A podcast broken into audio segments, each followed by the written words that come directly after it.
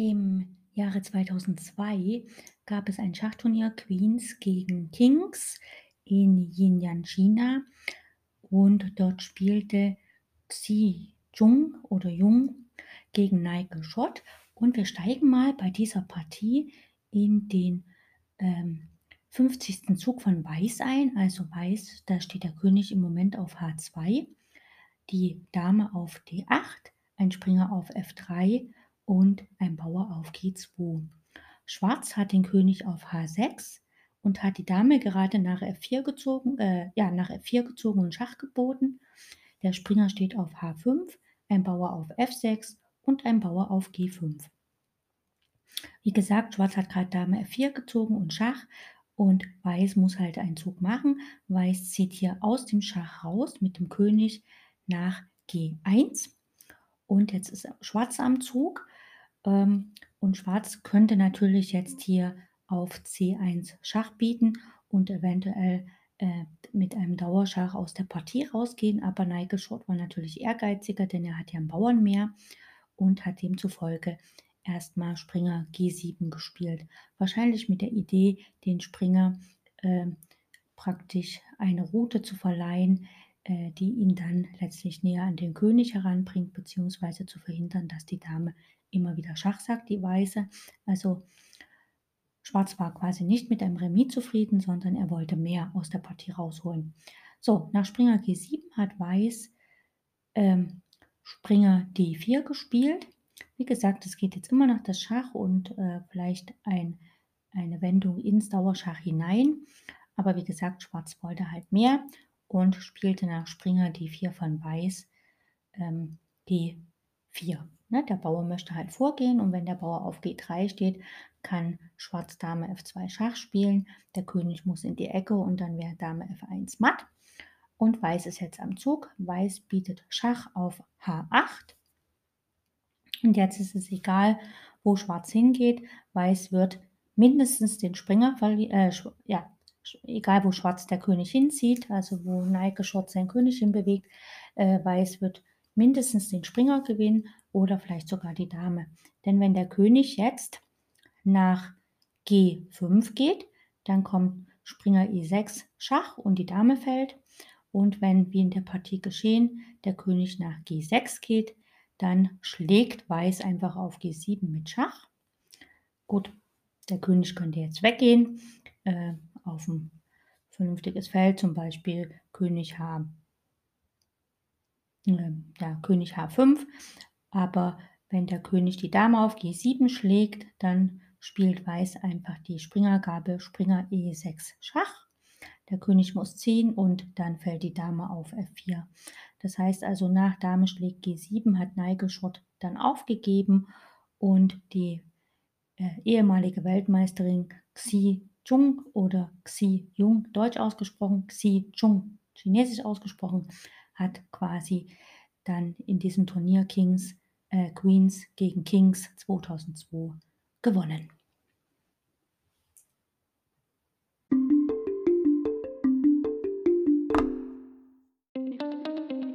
Herzlich willkommen auf meinem Podcast Schachradio bzw. Schach on Air. Ich freue mich sehr, dass ihr wieder eingeschaltet habt und wünsche euch ganz viel Spaß mit der heutigen Folge.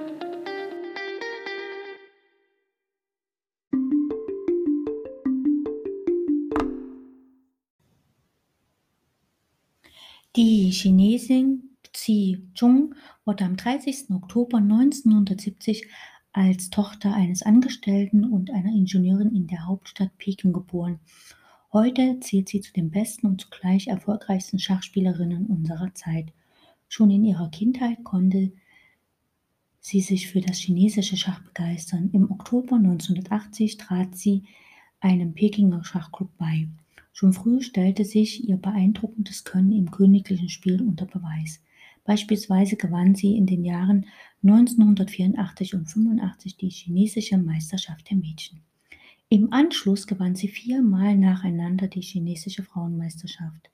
Inzwischen trägt sie den Großmeistertitel nicht mehr nur bei den Frauen, sondern auch bei den Männern. Xi Jung studierte, studierte Englisch an der Universität in Peking, was ihr besonders bei internationalen Konversationen zugute kam.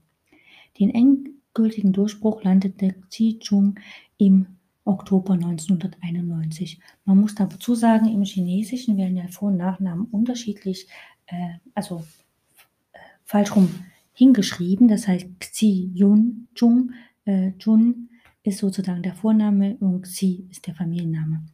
Als, äh, wie gesagt, den endgültigen Durchbruch landete sie im Oktober 1991, als sie in ihrem ersten Weltmeisterschaftsfinale die bis dahin unumstrittene Schachkönigin Maja Cipodacnice von ihrem Thron stieß. Damit vollzog sich eine Art Wachablösung im internationalen Frauenschach. Als siebente Weltmeisterin der Schachgeschichte beendete die damals 21-jährige ähm, die 40-jährige Vorherrschaft sowjetischer Frauen als Weltmeisterin. Das auf 16 Partien angesetzte Match gewann die Chinesin vorzeitig mit 8,5 zu 6,5 und war damit die erste Weltmeisterin, die nicht vom europäischen Kontinent kam. Mit dieser Niederlage war auch die große Zeit von Maja Cipodacnice vorbei. Einige Jahre später zog sie sich aus religiösen Gründen ins Kloster zurück. Aber die Maya spielt ja heute wieder Schach, also ist überhaupt kein Thema. Zwei Jahre nach ihrem grandiosen Erfolg musste Jun ihren WM-Titel gegen die Georgierin Nana Ioseliani verteidigen. In Monte Carlo fand die Herausforderung nie zu ihrer Form. Jun konnte vor allem durch sehenswerte Schwarzsiege den Wettkampf für sich entscheiden. Gegen ihre königsindische Verteidigung schien kein Kraut gewachsen. Der WM-Kampf, der im Hotel Metropol Palais stattfand, ging mit dem Rekordergebnis von 8,5 zu 2,5 an die Chinesen. Nach, nach, der russischen Dominanz im Frauenschach schien nun auch die georgische ein Ende zu finden. Denn nun brach die große Zeit der Polka-Schwestern an und damit verbunden leider auch einige unschöne Querelen. 1996 forderte die Ungarin Susa Polka die 25-jährige Chinesin Xi Jung heraus. Im Spanischen Jen unterlag Jun der Ungarin, die von ihrer jüngeren Schwester Judith sekundiert wurde. Trotzdem zeigte sie, sie Jun menschliche Größe, da sie sich stets fair verhielt und selbst einen unliebsamen Wettkampfbedingungen zustimmte. Sie wollte den Kampf auf dem Schachbrett ausfechten und nicht im Gerichtssaal, dem Frauenschach zuliebe. Zuvor zwar verlor sie dadurch ihren WM-Titel, doch dadurch hat sie im Gegenzug viele Fans gewonnen. Während die Polka-Schwestern in der Folgezeit immer wieder mit der FIDE und anderen Spielerinnen im Clinch lagen, genoss Jun breites Ansehen.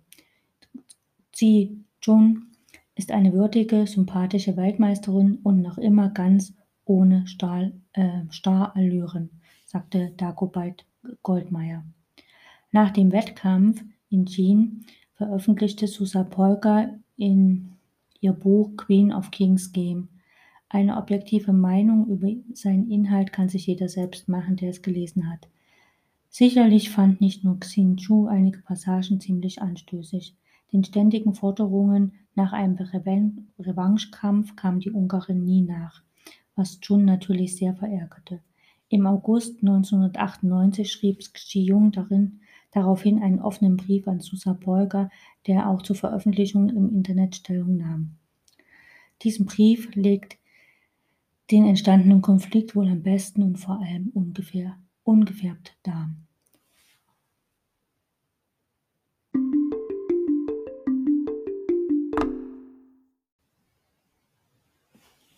Bevor wir uns aber den offenen Brief anschauen, wollen wir uns eine Partie anschauen, die äh, Xi Jung gegen Susa Polka gespielt hat beim WM-Kampf 1996. Susa Polka hat weiß und Xi Jung hat schwarz. Äh, Susa spielt E4 und Xi Jung spielt E5. Es kommt hier äh, schottisch aufs Brett, also Springer F3, Springer C6 und Susa Polka wie immer aggressiv mit D4. Also ganz klassisch schottisch. Äh, Schwarz nimmt, E schlägt D4. Springer schlägt D4. Springer C6 spielt äh, Läufer C5. Weiß schlägt auf C6, bedroht die Dame, also Schwarz muss hier wieder nehmen. Da, oder muss nicht wieder nehmen. Hier hat erstmal Schwarz matt gedroht auf F2 und der Springer ist angegriffen auf C6. Dame D2 und Schwarz nimmt jetzt den Springer. D schlägt C6.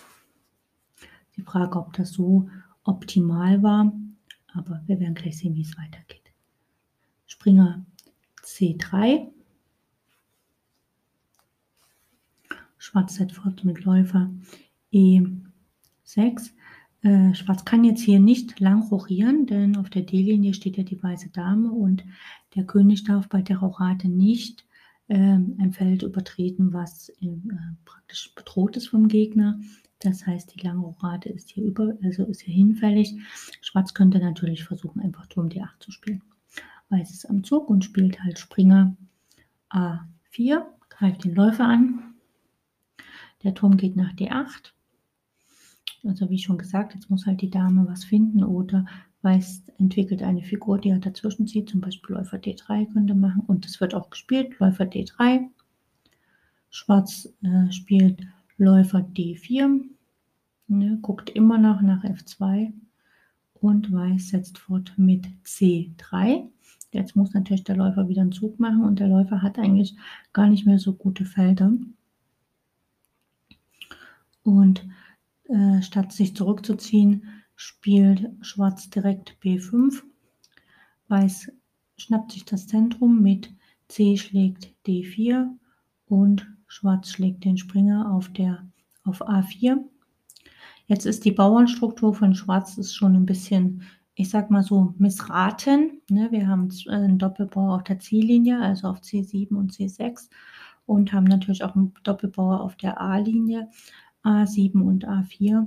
Das heißt, diese Bauern neigen früher oder später zu einer Schwäche, während Weiß halt ein starkes Bauernzentrum hat, also noch hat.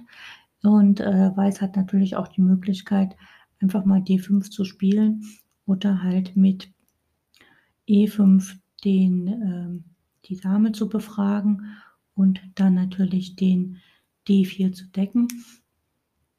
Weiß kann natürlich auch F3 spielen, einfach den einen Bauern decken und den anderen Bauern wiedergeben. Aber was Weiß halt geschafft hat, ist ähm, unabhängig von Material. Weiß hat halt die Bauernstruktur des Schwarzen zerstört und Schwarz braucht auch wirklich nach Einzug, um tatsächlich ähm, seine Figuren so zu entwickeln, um dann Rochade machen zu können. Also Schwarz steht hier schon ein bisschen sehr ähm, schlecht oder sehr unter Druck. Und es ist ja gerade mal der elfte Zug gespielt. Also Weiß hat aus der Eröffnung das Optimale rausgeholt und Schwarz hat hier ein bisschen sich unglücklich hingestellt. Weiter geht's mit Dame nach C2. Also statt jetzt hier an dem Bauern auf D4 festzuhalten, äh, spielt Weiß halt jetzt auf den weißen Feldern, beziehungsweise spielt einen Doppelangriff auf zwei Bauern, nämlich der ungedeckte Bauer auf C6 und der ungedeckte Bauer auf A4. Schwarz setzt fort mit Dame schlägt D4 und Weiß spielt Dame schlägt C6 mit Schach. Schwarz zieht den König zur Seite. Äh, den Läufer zu spielen hätte keinen Sinn gemacht, weil einfach der C7-Bauer sowieso noch hängt. Also Weiß spielt hier Läufer E2, einfach um nicht matt zu werden auf D1. Schwarz spielt Springer E7, um die Dame auf C6 zu befragen. Und Weiß setzt fort mit Dame C2, das ist ein sicheres Feld. Jetzt ist das Feld D1 quasi von Weiß überdeckt und Weiß kann halt dann auch tatsächlich mal Hochreite spielen. Schwarz spielt F5, will sich natürlich ein bisschen aus der misslichen Lage befreien. Und die Frage ist halt, wird Schwarz über, also Schwarz kann ja jetzt nicht mehr rochieren wie König F8, aber äh, das heißt also, Schwarz möchte das Feld F7 für den König haben, Läufer H5 macht keinen Sinn, weil dann einfach G6 gespielt wird. Weiß ist am Zug, Weiß rochiert erstmal kurz, König in Sicherheit. Und Weiß kann natürlich mit Läufer E3 die Entwicklung beenden und dann auch die Türme verdoppeln, also die Türme auf die D-Linie bringen. Und Schwarz wird halt das ganze Endspiel schlecht wegen dem Bauern stehen. Gut, Schwarz am Zug. Äh, die Dame schlägt auf E4, bietet quasi Damentausch an. Das wäre für Schwarz noch so ein bisschen eine Rettung, denn äh, dann ist natürlich eine Figur weniger unterwegs, die ähm, quasi Bauern schlagen kann. Und der Läufer auf E2 ist ja auch angegriffen, also hier kann natürlich Schwarz auf den Damentausch hoffen. Und Weiß spielt aber stattdessen Dame schlägt C7 mit dem Hintergrund, dass der Turm auf D8 ja nicht gedeckt ist. Und damit kann natürlich Schwarz nicht den Läufer einfach so schlagen, denn äh, wenn die schwarze Dame auf E2 schlägt, dann schlägt die weiße Dame mit Schach auf D, ähm, ja, auf D8 und dann kann die Dame zurückziehen und Schwarz hat dann quasi, äh, Weiß hat quasi eine Qualität gewonnen. Schwarz am Zug spielt erstmal König F7, somit ist der Turm auf D8 gedeckt. Und jetzt spielt Weiß Läufer H5 Schach. Schwarz antwortet mit G6, das war ja klar. Und Weiß spielt einfach den Läufer nach F3 zurück, greift nochmal die schwarze Dame an, die muss jetzt wieder ein Feld für sich finden und es ist jetzt nicht mehr ganz so leicht. Die Struktur von, äh, von Schwarz ist halt einfach, ja, die Figuren stehen alle ein bisschen durcheinander und das Problem ist halt, dass da zwei Bauern ungedeckt auf der A-Linie rumstehen und Weiß auch gar nicht so richtig, äh, Schwarz auch gar nicht so richtig Angriffspunkte findet in dem weißen Lager. Ne? Der weiße König ist sicher, gut, der Turm auf A1 von Weiß ist noch nicht entwickelt, aber Schwarz hat hier nicht so richtig Spiel. Äh, Schwarz spielt Dame C4, deckt quasi den ab, also lässt den A4-Bauern gedeckt und äh, fragt halt wieder nach Damentausch. Ne? Also Schwarz möchte einfach die Damen tauschen, weil dann ist halt eine äh, Figur vom Brett, die an sich für Schwarz sehr gefährlich werden kann. Das Problem ist hier, dass natürlich immer diese, äh, das Opfer, Dame schlägt F1, König schlägt F1, Turm D8, das ist halt kein Mathe und dadurch lohnt sich das Opfer nicht wirklich. Weiß spielt folgerichtig, Dame schlägt A7, hat also quasi noch einen Bauern gewonnen jetzt oder jetzt hat halt Weiß tatsächlich einen gesunden Mehrbauern und noch das Läuferpaar, muss halt nur noch den Läufer von C1 entwickeln und dann den Turm von A1 ins Spiel bringen und dann dürfte das eigentlich für Weiß kein Problem mehr sein. Schwarz spielt immer noch auf Damentausch in der Hoffnung, es wird dann halt im Endspiel Remis, wobei das halt gegen das Läuferpaar natürlich sehr schwer ist. Weiß spielt nach Dame D4 von Schwarz Dame A5 Ne? Guckt halt einfach nochmal und der Plan ist halt einfach äh, tatsächlich den Läufer zu entwickeln, von mir aus den Läufer nach G5 zu stellen, den Schwarzfeldring von Weiß und dann halt die Türme auf die D-Linie zu bringen. Äh, es wird hier gespielt Springer D5 und Weiß spielt Turm D1. Ne, jetzt ist, wird halt die Dame befragt und das Problem ist halt, dass die Dame an sich an den Springer gefesselt ist. Also die Dame kann sich eigentlich gar nicht mehr so frei wegbewegen, denn der Springer ist ja dann dreimal angegriffen. Das heißt, die Dame muss jetzt ein gutes Feld finden, von wo sie aus den Springer immer noch deckt. Und man könnte eigentlich auch sagen, dass Dame D4 nicht so der beste Zug war von Schwarz. Also zu der misslichen Lage, es eh schon hat, Schwarz hat jetzt halt noch Material eingestellt. So, die schwarze Dame geht nach, nach C4 und Weiß schlägt einfach mit dem Läufer, äh, spielt erstmal Läufer G5, ne, entwickelt quasi noch den zweiten Läufer äh, und verbindet damit auch die Türme auf der ersten Reihe. Ne, Turm A1 und Turm D1 decken sich jetzt gegenseitig und Läufer G5 geschieht halt mit Tempo, weil ja der Turm auf D8 angegriffen ist. Schwarz versucht noch zu mogeln mit Turm D7 und dann spielt Weiß einfach ähm, Turm C1, befragt halt die Dame. Die Dame muss sich jetzt wieder entscheiden. Und die Dame kann aber jetzt auch nicht mehr den Springer weiter decken, denn ja, sie kann zwar nach auf A2 nehmen, dann ist der Springer noch gedeckt, aber das ist auch nicht mehr ganz so gut. Also Schwarz spielt Dame A2 und Weiß spielt Läufer schlägt D5 und dann hat auch Schwarz aufgegeben, denn das Problem ist ja, dass äh, Schwarz zwar jetzt hier mit dem Läufer schlagen kann, aber ähm, wie soll ich sagen, das bringt nichts, weil einfach dann der Springer hat ja das Feld C3 kontrolliert und äh, selbst wenn jetzt der Springer, selbst wenn jetzt Dame, Läufer oder Turm auf D schlagen, das, also wenn die Dame schlägt, schlägt ja der Turm zurück, dann hat Weiß auf jeden Fall Material gewonnen. Und der nächste Zug von Weiß ist natürlich definitiv Dame C3 mit der Drohung Dame F6 Schach und dann ist auch in den nächsten Zügen matt, was Schwarz absolut nicht verhindern kann. Und dadurch ist natürlich die Partie ganz klar für Weiß gewonnen und da ist es auch folgerichtig, dass äh, Xi Jung aufgegeben hat. Und wir kommen gleich zu dem Brief, der natürlich ein bisschen verdeutlicht, äh, was da so los war. Schach lebt ja davon, von Katastrophen und äh, Ungereimtheiten während äh, ähm, oder in, in, bezüglich der Organisation von Schachweltmeisterschaften. Das ist erste Sahne. Das ist unglaublich, was die Schachspieler da echt immer hervorzaubern können.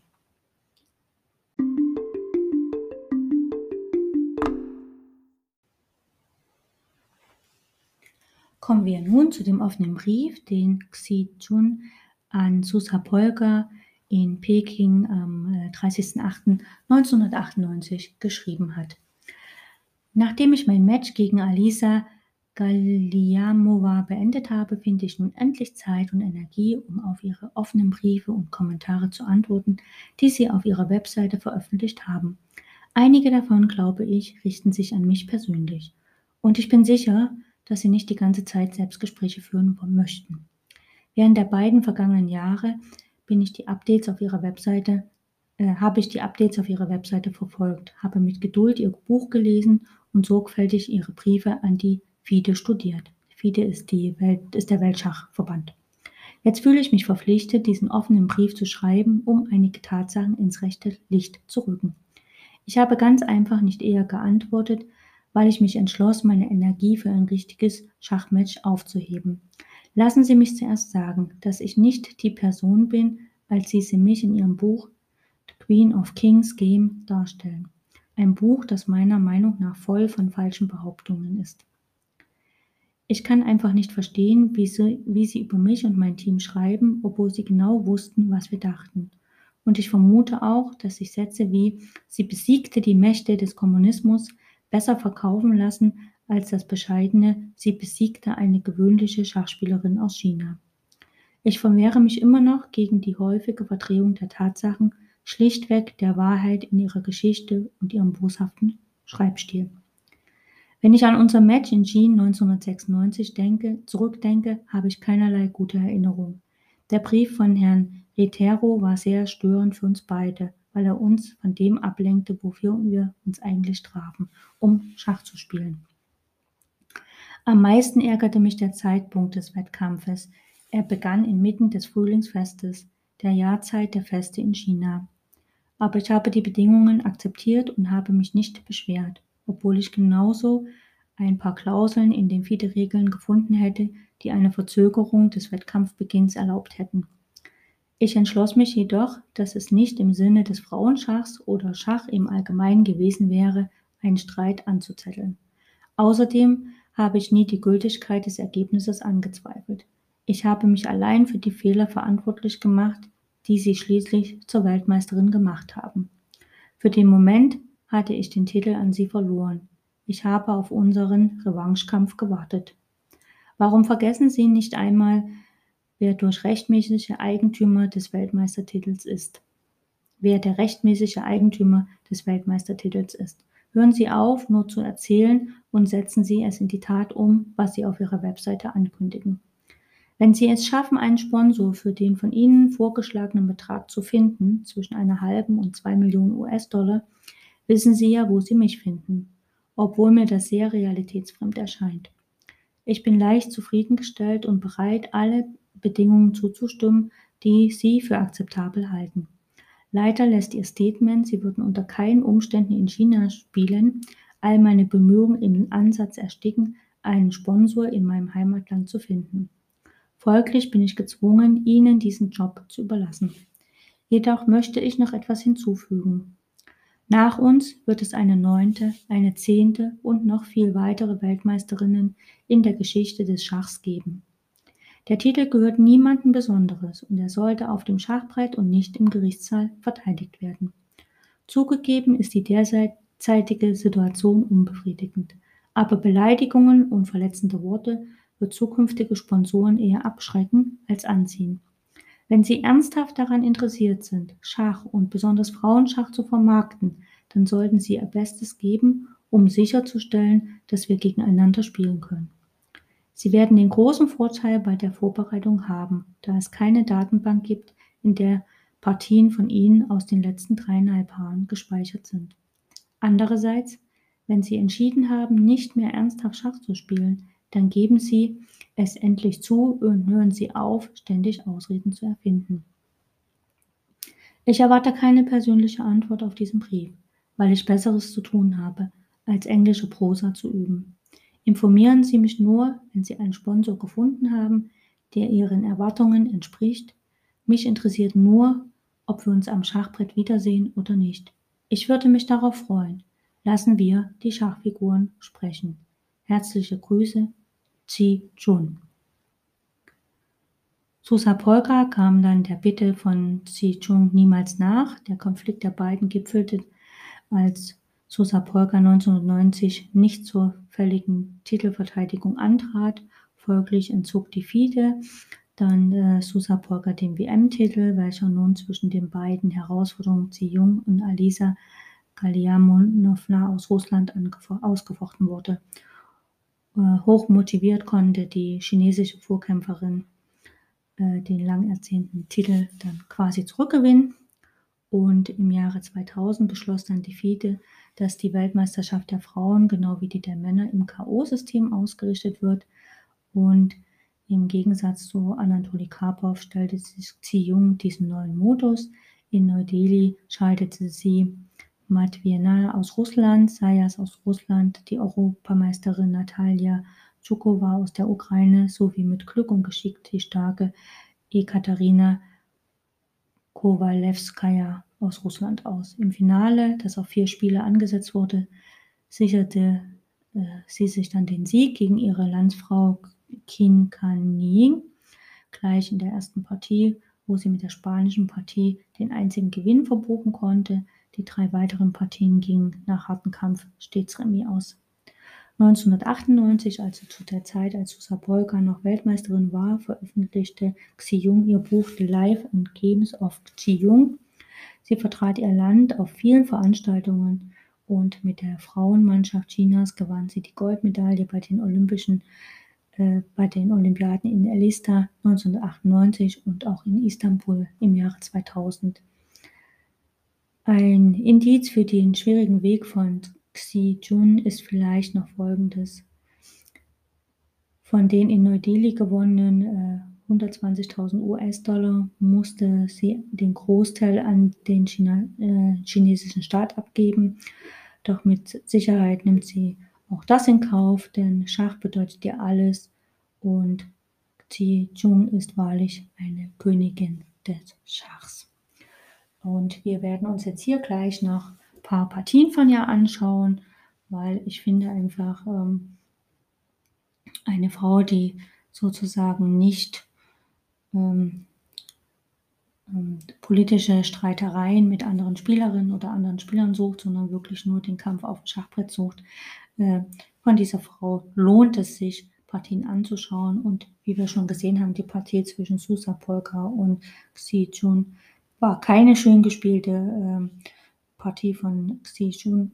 Das heißt also, da muss irgendwas neben dem Schachbrett vorgefallen sein, dass sie so abgelenkt war und quasi das schottische Spiel halt so schlecht spielte, wie in der Partie gezeigt. Weiß hat das natürlich meisterhaft ausgenutzt und zu Recht ist Susa Polka dann auch Weltmeisterin gewesen. Aber wenn man dann halt nicht bereit ist, einen Revanchekampf auszutragen, ist das natürlich sehr schade und es ist immer schade, wenn Spieler, die irgendwas erreicht haben, dann so Star-Allüren bekommen und irgendwie querschießen und ja eben Sachen publizieren, die nicht rechtens sind.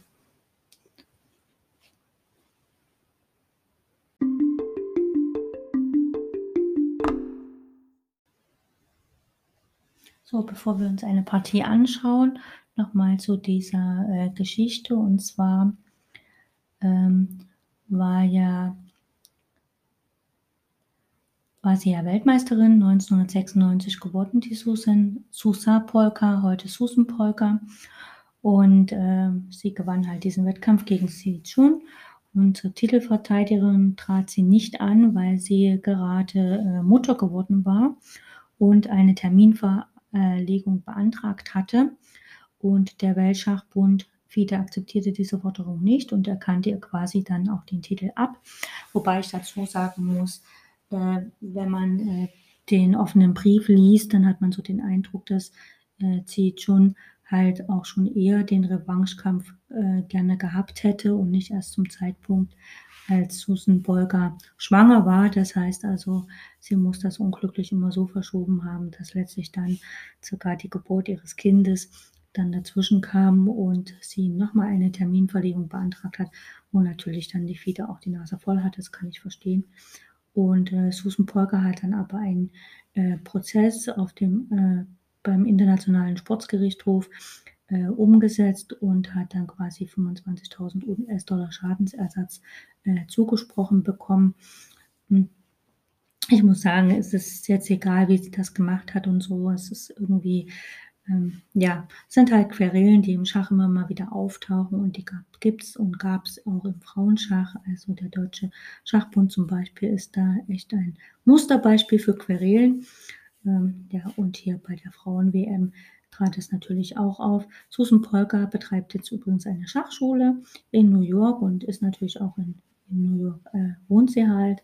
Und ähm, 2002 äh, hat sie ja eine äh, Susan Polka Federation gegründet, die sich halt um, um Jugendschach kümmert.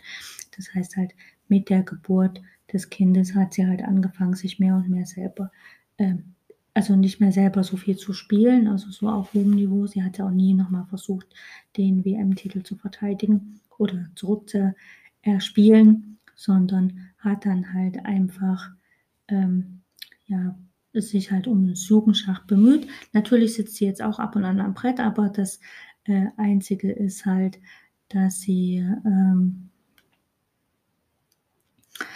dass sie quasi, ähm, genau, da sie, also sie wird halt jetzt als inaktiv geführt und äh, da sie seit der Schacholympiade der Frauen 2004 keine gewertete Partie mehr gespielt hat.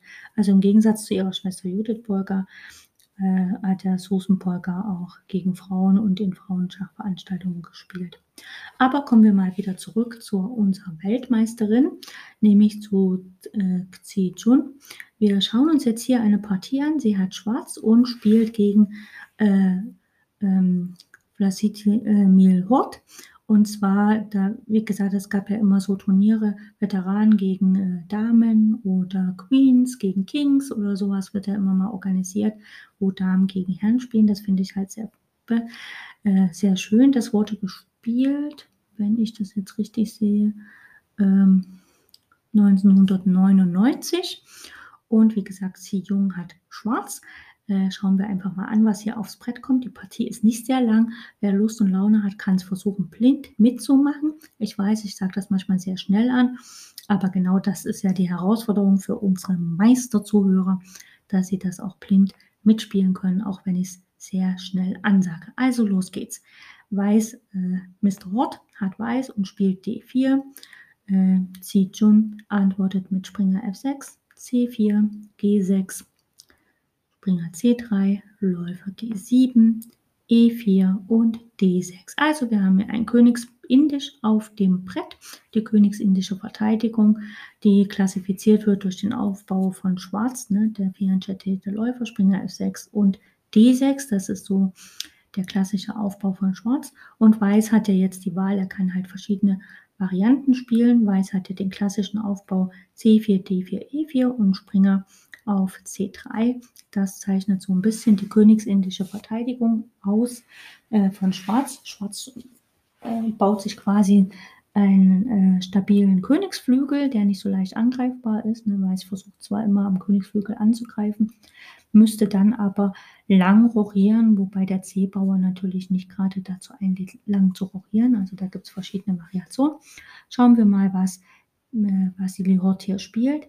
Er spielt Läufer E2, das sogenannte äh, Auerbach-System. also er wird nicht F3 spielen wollen. Und Schwarz rochiert erstmal, ganz logisch. Und Weiß spielt Läufer G5. Schwarz Springer ähm, A6. Jetzt kann man sagen, Springer am Rand, bringt äh, Glück ins Land so ungefähr.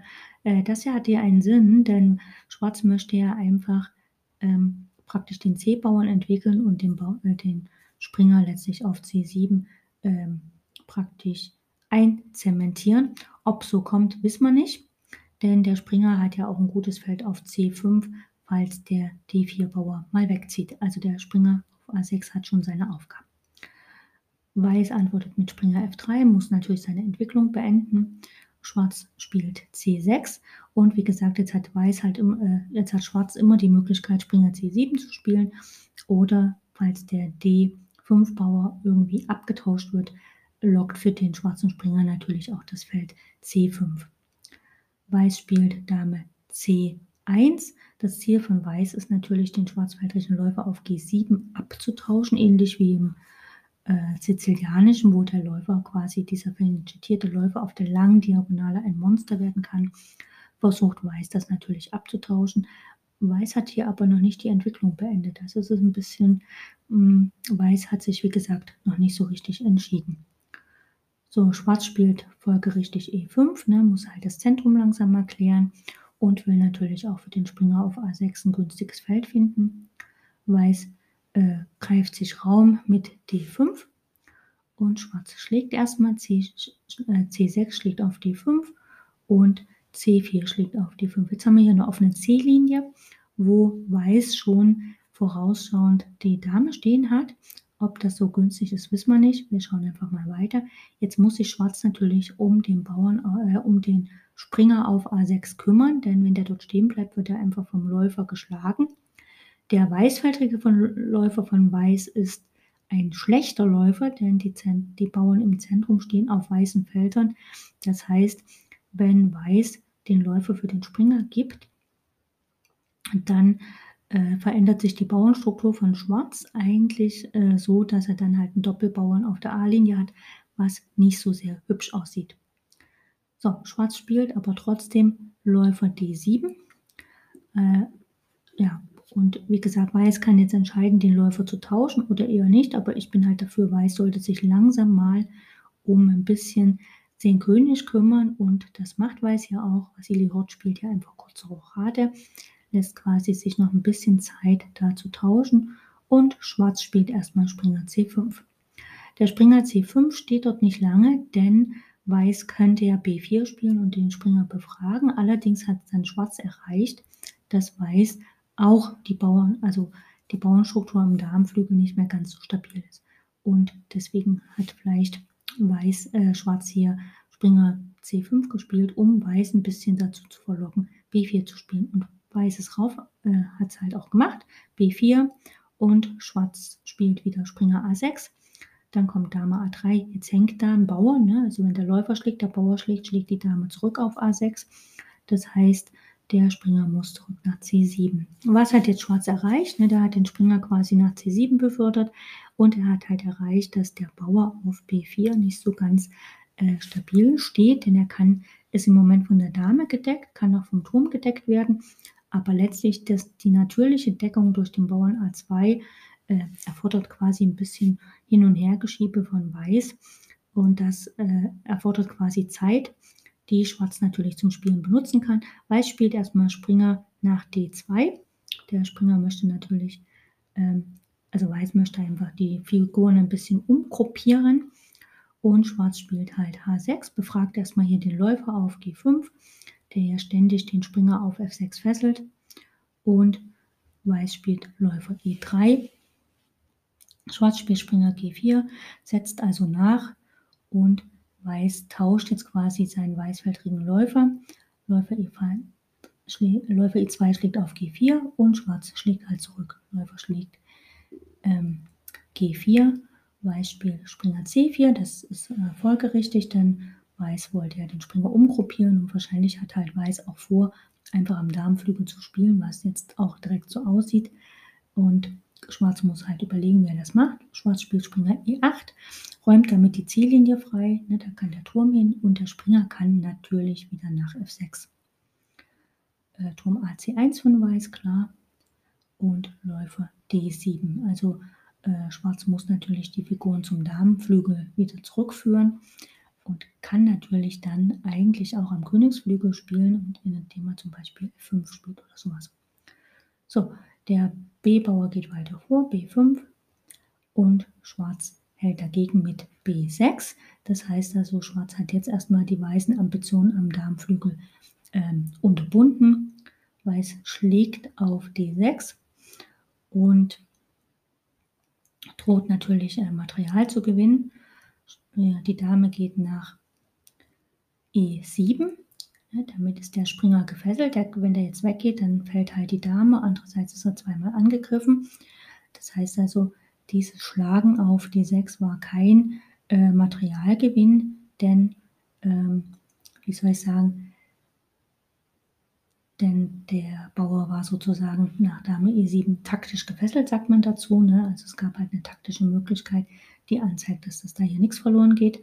Okay, der Springer geht halt zurück nach C4 und Weiß schlägt erstmal die Dame auf A3. Natürlich schlägt jetzt der Springer auf A3. Und wie wir sehen, stehen die Springer jetzt relativ ungünstig. Und das Problem für Weiß ist halt, dass irgendwie seine Stellung ein bisschen naja, nicht ganz so schön ist. Schwarz hat ein bisschen freieres Spiel und Schwarz kann natürlich äh, sofort den Bauern da attackieren und den Turm fesseln. Also Schwarz setzt fort mit Springer D6, ist ganz logisch. Jetzt ist der Bauer ein zweites Mal angegriffen, ist zweimal verteidigt. Aber wie gesagt, Schwarz kann natürlich auch relativ schnell äh, noch die Türme ins Spiel bringen. Weiß setzt fort mit Turm B 1 deckt den Bauern ein drittes Mal. Der Bauer wird jetzt quasi regelrecht überdeckt. Und Schwarz spielt Turm F nach C8, einfach um zum Beispiel den Springer von C3 zu befragen. Der muss sich also jetzt entscheiden, wo er hingeht und damit ist der Bauer wieder nur zweimal gedeckt. Also spielt Weiß hier Turm nach B3, deckt den Springer und Schwarz verdoppelt die Türme auf der C-Linie, also Turm C7 Weiß spielt erstmal F3, um noch den Bauern da zu decken. Falls der Springer auf C3 fällt, dann wäre ja E4 ungedeckt. Mit F3 ist er gedeckt. Und Weiß, äh, Schwarz verdoppelt halt Turm A nach C8. Jetzt hat er halt die beiden Türme auf der C-Linie. Und Weiß spielt Turm C nach B1. Und wie gesagt, jetzt ist der Bauer halt nur noch zweimal gedeckt. Äh, Weiß äh, Schwarz hat jetzt sozusagen Weiß ein bisschen an den Bauern gebunden. Der Springer von A3 kann nicht so einfach wegziehen, denn er hat keine Felder auf der B-Linie. Überall wird er gleich geschlagen. Und andererseits wird er dann auch der Bauer fallen. Und somit kann Schwarz halt nach dem Prinzip der zwei Schwächen spielen und spielt einfach F5. Weiß spielt Springer D2 zurück, ähm, deckt sozusagen den Bauern nochmal und Schwarz spielt erstmal Turm C3 tauscht quasi ein Turmpaar ab. Weiß lässt das, erlaubt das aber nicht, ne? spielt einfach Turm E1.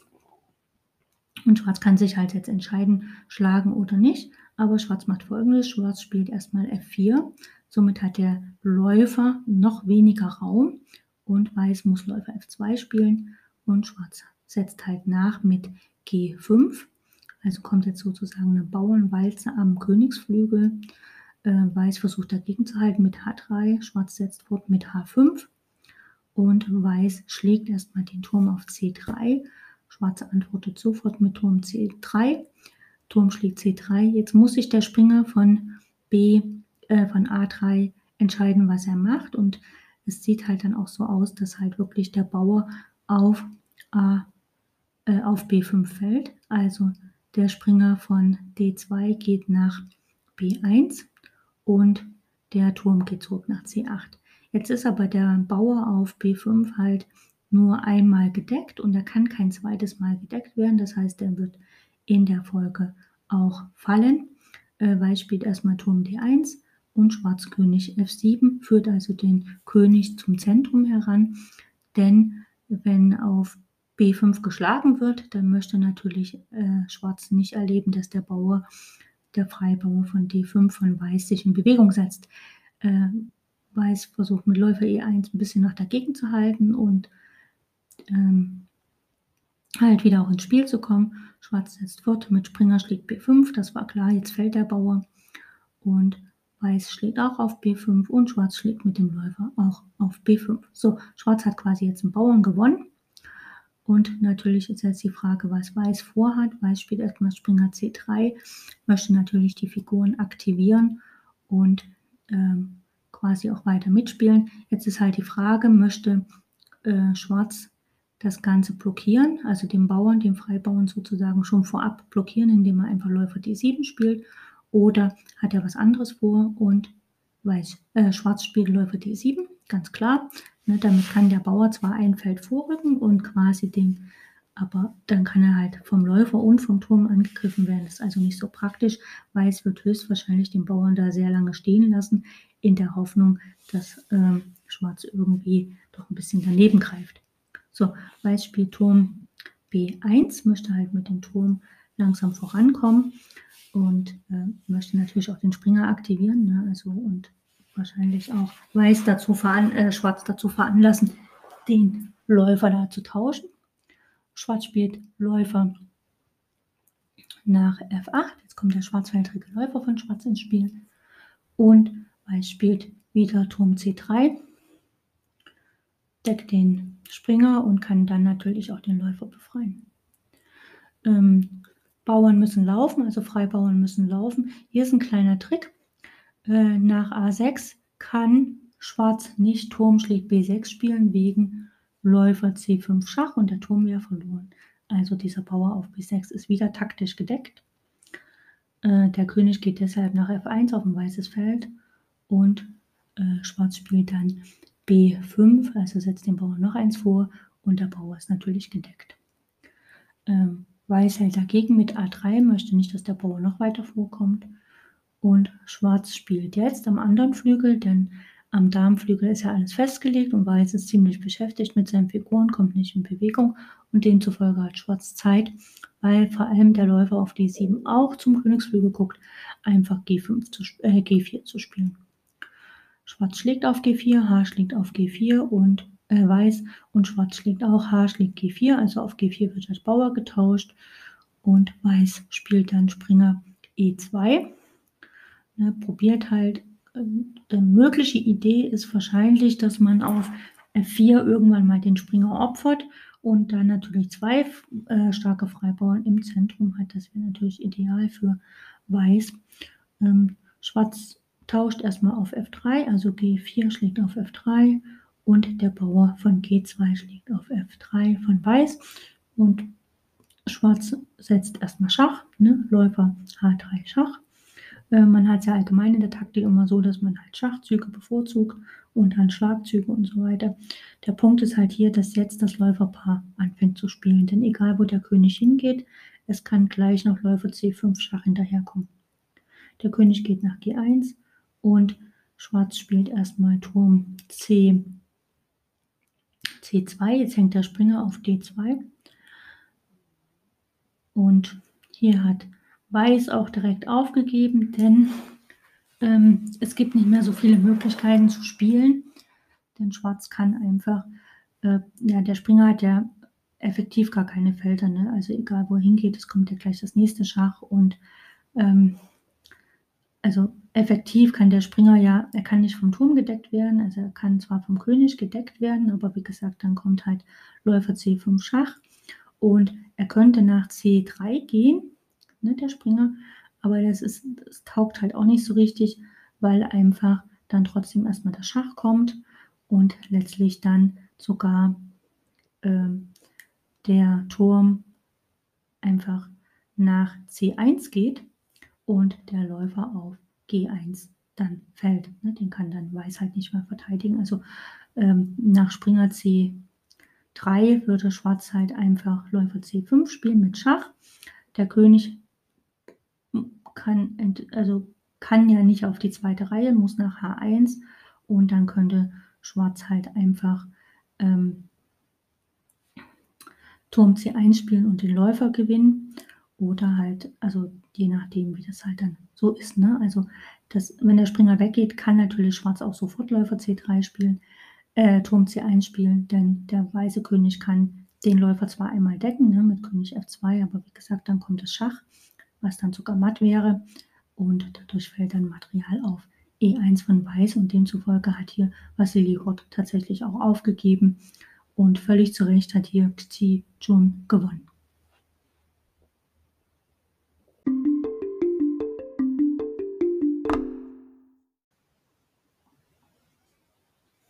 Mit dem Sieg von äh, Xi Jun und damit ähm, dem äh, siebenten, also die, praktisch die siebente Weltmeisterin, äh, ist es halt passiert, dass seit 1991 quasi die Chinesinnen äh, fantastisch Schach spielen. Natürlich wurde das dann ein bisschen unterbrochen durch diese durch die ungarischen Polka-Schwestern Susa, Sophia und Judith für die ersten aufsehenden äh, Siege gegen Großmeister. Aber die Familie beschloss halt, dass sich Judith zum Beispiel als die spielstärkste der drei ausschließlich auf Männerturniere konzentrieren sollte, während Susan Polka und Sophia Polka auch bei Frauenturnieren teilnehmen sollten. Ähm, Sophia Polka hat also ja relativ früh auch zum Beispiel mit Schach aufgehört. Susan hat, äh, wie gesagt, äh, sehr lange halt Schach gespielt, bis sie dann halt geheiratet hat und auch Kinder geboren hat und halt dann die Familienplanung so ein bisschen dazwischen kam. Wie gesagt, heutzutage arbeitet sie halt oder äh, trifft man sie halt auf sehr vielen Turnieren als äh, fantastischen Kommentator für Meisterpartien und sie hat ja auch eine eigene Schachschule gegründet in Amerika. Nichtsdestotrotz hat die Chinesin äh, Xi Jun quasi sozusagen ähm, als erste ähm, Nicht-Europäerin sozusagen äh, den Weltmeistertitel der Frauen im Schach äh, sich erspielt und sie war halt siebente, Schach, äh, ja, siebente Schachweltmeisterin. Fantastisches Ergebnis. Ähm, ähm, wenn man mal schaut, sie hat natürlich ähm, ähm, ihre höchste Wertzahl war eine 2574 äh, und äh, ihre aktuelle Wertzahl ist immer genauso hoch. Sie wurde Großmeister der Dame 1990, internationaler Meister in der allgemeinen Kategorie 1991, also ein Jahr später, und 1993, also zwei Jahre später, nach ihrem EM-Titel hat sie den Großmeistertitel ähm, quasi erworben. Das ist relativ schnell hintereinander. Normalerweise dauert es immer ein bisschen länger vom EM-Titel zum Großmeistertitel, aber wunderbar. Und wie, wie gesagt, sie äh, selber ähm, hat dann sehr viele Olympiaden auch mitgespielt äh, und sie ist quasi die viertbeste Frau in der Weltrangliste und die zweitbeste Frau in der chinesischen Frauenrangliste, äh, wird aber von der FIDE als inaktiv geführt und das heißt also seit 2008 hat sie quasi keine gewertete äh, Turnierpartien mehr gespielt. Die Partie gegen Neige Schott hatte ich schon ganz am Anfang gesagt, sie hat äh, ziemlich äh, im Verein war sie halt immer in Peking äh, und dann hat sie halt später dann auch äh, in, in der niederländischen Meisterklasse für einen Verein gespielt. Äh, sie selber, wie gesagt, hat ein Buch veröffentlicht, Chess Champion from China, 1998 äh, bei Gambit Publications in London veröffentlicht. Ähm, genau. Mehr kann man jetzt zu ihr so gar nicht sagen, außer dass sie, wie gesagt, äh, seit 2004 trägt sie auch den Titel FIDE Senior Träger, äh, Trainer und hat natürlich auch äh, den äh, China Top 10 Athletics Award in der Rubrik Nicht-Olympischen Spieler des Jahres, äh, Sportler des Jahres 2005 erhalten. Und äh, wie gesagt, seit der chinesischen Mannschaftsmeisterschaft 2017 hat sie keine gewertete Partie mehr gespielt, so dass ihre Elo-Zahl quasi seit Januar 2008 unverändert bei 2574 liegt. Es ist hier nicht ganz, also aus meiner Quelle nicht ganz äh, zu entnehmen, was tatsächlich passiert ist, warum, wieso sie aufgehört hat mit Schach oder warum sie halt nicht mehr auftaucht. Ähm, es kann nicht an dem Clinch mit Susan Polgar liegen, kann ich mir nicht vorstellen. Dazu war sie halt dem Schach zu sehr verschrieben. Ähm, ich hoffe sehr, dass euch das ein bisschen äh, einen Einblick gibt, was ich hier mache in die in das Geschehen um die Schachweltmeisterschaften allgemein, also einerseits bei den Herren und später eingeführt bei den Damen. Äh, leider war es ja noch nie so, dass eine Dame den allgemeinen Schachweltmeistertitel errungen hat, also sich noch nie gänzlich gegen die Herren durchgesetzt hat. Vielleicht kommt das eines Tages noch, wir werden sehen. Auf jeden Fall ganz vielen Dank, dass ihr eingeschaltet habt. Ganz vielen Dank, dass ihr wieder einschaltet. Erzählt von dem tollen Podcast Schach on Air euren Freunden, Bekannten, Verwandten. Schaltet immer wieder ein. Hört auch mal alte Folgen. Ich habe das so ein bisschen nach Staffeln eingeteilt. Und ähm, ja, und seit neuestem habe ich auch Schach on Air auf YouTube. Dort werden immer kleine Shorts hochgeladen mit Taktikaufgaben, äh, auch äh, Sachen zu Bauernstrukturen und so weiter. Das ist alles noch am sich entwickeln. Das Beste ist natürlich sofort den YouTube-Kanal zu abonnieren, um da nichts zu verpassen. Also die Glocke klicken, dann wird man immer informiert. Und wenn der natürlich wächst, dann lohnt sich da auch ein bisschen Arbeit reinzustecken. Ansonsten mache ich alles das, was mir Spaß macht. Und das kann natürlich sehr unregelmäßig sein oder sehr regelmäßig. Also ja, also schaut da rein. Äh, drei kleine Taktikaufgaben sind jetzt schon hochgeladen. Es werden wahrscheinlich noch mehr werden. Wir werden sehen. Ich freue mich auf jeden Fall für jeden Zuhörer, für jedes Feedback. Auf Facebook gibt es eine Gruppe Schach on Air. Dort kann man halt sein Feedback reinschreiben.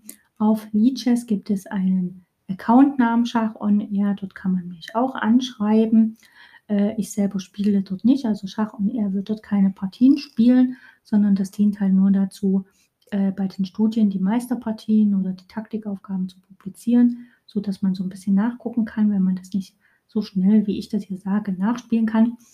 Und um auch dort mit den Leuten in Kontakt zu bleiben, man kann mir da quasi schreiben. Wenn es gewünscht ist, würde ich halt auf Leadchess auch eine Gruppe einrichten, ein, ein Team sozusagen, Schach on Air, dann kann man in diesem Team ähm, ähm, kleine Schachturniere, Online-Schachturniere im Schweizer System organisieren. Aber wie gesagt, mir einfach schreiben. Ich bin auf allen Plattformen zu finden. Überall, wo Schach on Air auftaucht, sollte ich dahinter stecken. Und da kann man mir einfach schreiben. Wie gesagt, ich danke fürs Zuhören und wünsche euch maximalen Erfolg bei euren eigenen Partien. Und ich hoffe, der Ton war heute okay, denn ich habe endlich ein neues Mikro. Endlich ist es soweit.